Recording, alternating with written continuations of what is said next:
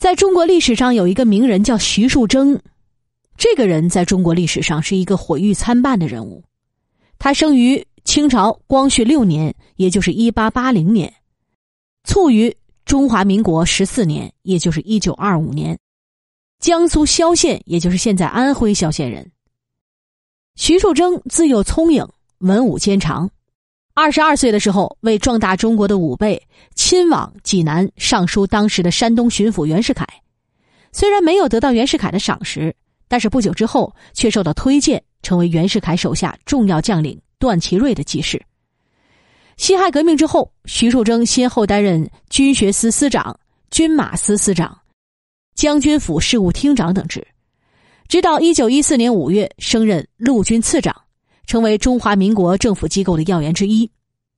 那个时候，徐树铮年方三十五岁，这在同级官员当中属于相当年轻的。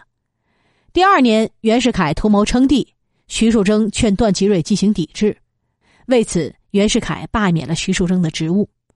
历史证明，徐树铮的意见是正确的。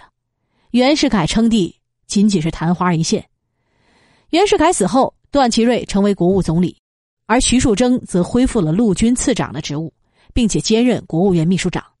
其后，他又几经起落，在波云诡谲的中国政坛上与段祺瑞同荣辱、共沉浮。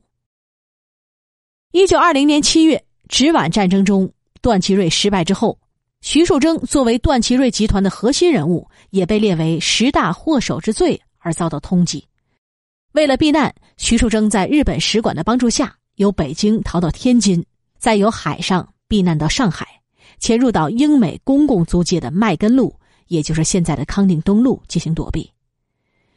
这个时候，中国的政治局势是在直皖战争中遭受失败的皖系军阀积极组织力量进行反击，而在战争中支持皖系的奉系与直系的矛盾开始激化，彼此由同盟转为敌对。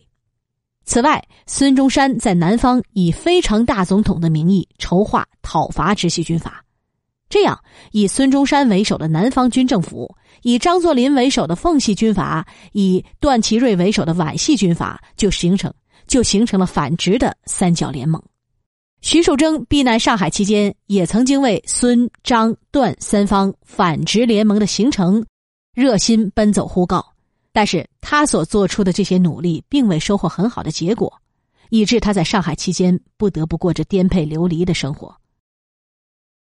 一九二四年九月，盘踞在江苏的直系军阀祁谢元意图夺取为驻守浙江的皖系军阀卢永祥所控制的上海，从而引发了江浙战争。在这场战争当中，徐树铮也集结了一部分军事力量，组成了一支浙沪联军，并自任总司令。徐树铮的这次努力又以失败告终，并且他因为触犯了不得从事军事活动的禁忌，而被支持直系军阀的公共租界英巡捕房所拘捕，接着被软禁起来。然后，徐树铮在公共租界当局的强迫之下，乘坐英国游轮前往欧洲考察。当他途经香港的时候，恰逢第二次直奉战争结束，段祺瑞又被推举为临时执政。这样一来，徐树铮。又才获得了自由。其后，徐树铮接受段祺瑞的任命，担任考察欧美、日本各国政治专使，率领考察团一行十五人，先后赶赴法国、英国、瑞士、比利时、荷兰、德国、意大利、苏联、波兰、捷克斯洛伐克、美国、日本等十二个国家。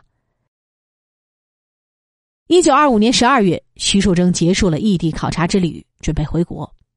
这个时候，国内的倒皖势力为了削弱段祺瑞的力量，都急于除掉他的重要臂膀徐树铮。在政治因素之外，徐树铮因为恃才自傲，为人骄狂放纵，而且在打击异己之时手段毒辣，所以树敌颇多。对于很多人甘愿出重金收买自己头颅的不利情况，徐树铮并不是不知道，因此他这次回国是颇为担心自己的安全的。为了谨慎起见。他选择了自己曾经活动过、较为熟悉的上海作为登陆地点。对于自己在上海的人身安全，他首先就想到了上海流氓帮会界首屈一指的人物杜月笙。登岸之前，徐树铮秘密派遣代表去找杜月笙进行商谈，请他为自己提供保护。面对徐树铮提出的这一请求，杜月笙当时非常爽快的答应了。尽管这个事儿遭到了黄金荣和张啸林的反对，但是杜月笙却坚持自己的想法。和锦上添花相比，杜月笙很多时候更愿意雪中送炭。十二月十一号，徐树铮乘坐大洋丸号抵达吴淞口码头。船一到码头，徐树铮就看见了前来迎接他的黄金荣、杜月笙、张啸林一干人等。杜月笙特地吩咐手下准备了小火轮，并且在码头给徐树铮举行了欢迎仪式。对于杜月笙的热情招待，徐树铮简直受宠若惊，连连赞叹杜月笙够义气。接风酒宴之后，在黄金荣、杜月笙、张啸林三位大亨的陪同下，徐树铮住进了他在南阳路的旧宅。直到十二月十九号，徐树铮离开上海，杜月笙始终都派得力人手轮班看守，日夜不辍。切实履行了他所做出的保卫徐树铮安全的承诺。